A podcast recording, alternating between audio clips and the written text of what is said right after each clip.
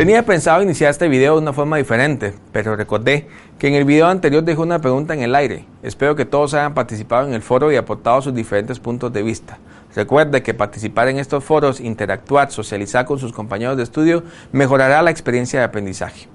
Lo interesante de todo esto al momento de plantearle la, a la pregunta del video anterior es que utilicé el término diseño institucional y aún no lo había definido. El diseño institucional es una metodología de planificación que sirve de referencia para diseñar materiales educativos adaptados a las necesidades de los estudiantes, asegurando así la calidad del aprendizaje. Visto desde el punto eh, o el enfoque de la educación virtual, el diseño institucional hará más eficiente el proceso de creación de contenidos, la generación de recursos y actividades para que tengan sentido, persigan objetivos claros y tengan un verdadero significado para el estudiante. Quiero pensar que para ustedes un curso virtual no significa únicamente leer documentos en línea, ver una serie de PowerPoint con una interacción limitada, sin espacios de reflexión para la generación del conocimiento.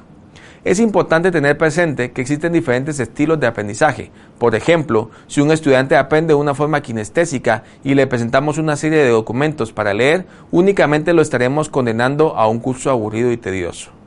Por ejemplo, en el momento que impartimos cursos presenciales existe una gran diferencia cuando damos cursos virtuales, ya que en el momento que impartimos un curso presencial podemos llegar a tener la capacidad de conocer a nuestros estudiantes, entender las necesidades de cómo pueden aprender o mejorar su proceso de aprendizaje. Sin embargo, en un curso virtual es difícil porque no se puede llegar a tener ese conocimiento hasta después de unas ciertas semanas y no siempre nosotros somos los eh, tutores en cada uno de los cursos. A continuación, les voy a presentar la imagen presentada por Michael Allen en su libro Diseño de un e-learning exitoso, en donde se muestra una variación del cono de aprendizaje de Edgar Dale, describiendo los métodos de aprendizaje digital que apoyan el aprendizaje efectivo y los requisitos de diseño en cada uno de los escenarios en donde a medida que se acerca hacia la parte más ancha del cono, es, es, el aprendizaje que se va haciendo más profundo, así como aumenta la cantidad de información retenida. Como ustedes pueden observar en este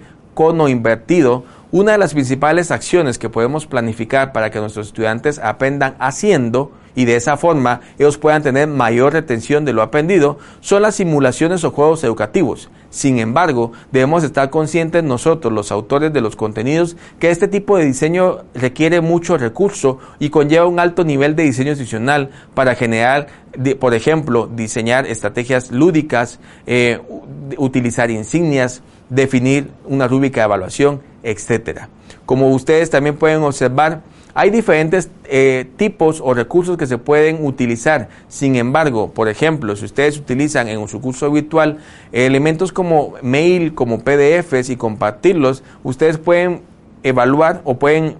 visualizar en este en, este, en esta pirámide invertida, ustedes pueden visualizar que la retención del estudiante es muy baja. Mi sugerencia es que ustedes puedan encontrar dentro de esta gama de recursos un punto adecuado para que ustedes puedan ofrecerle a los estudiantes una experiencia efectiva de aprendizaje. Tomen en consideración que no todos los recursos van a ser útiles para todos los tipos de cursos. Por ejemplo, eh, para el caso que se presentó en, en, la lección anterior, en el video anterior, donde se utilizaron eh, foros, por ejemplo, o estrategias de trabajo en equipo,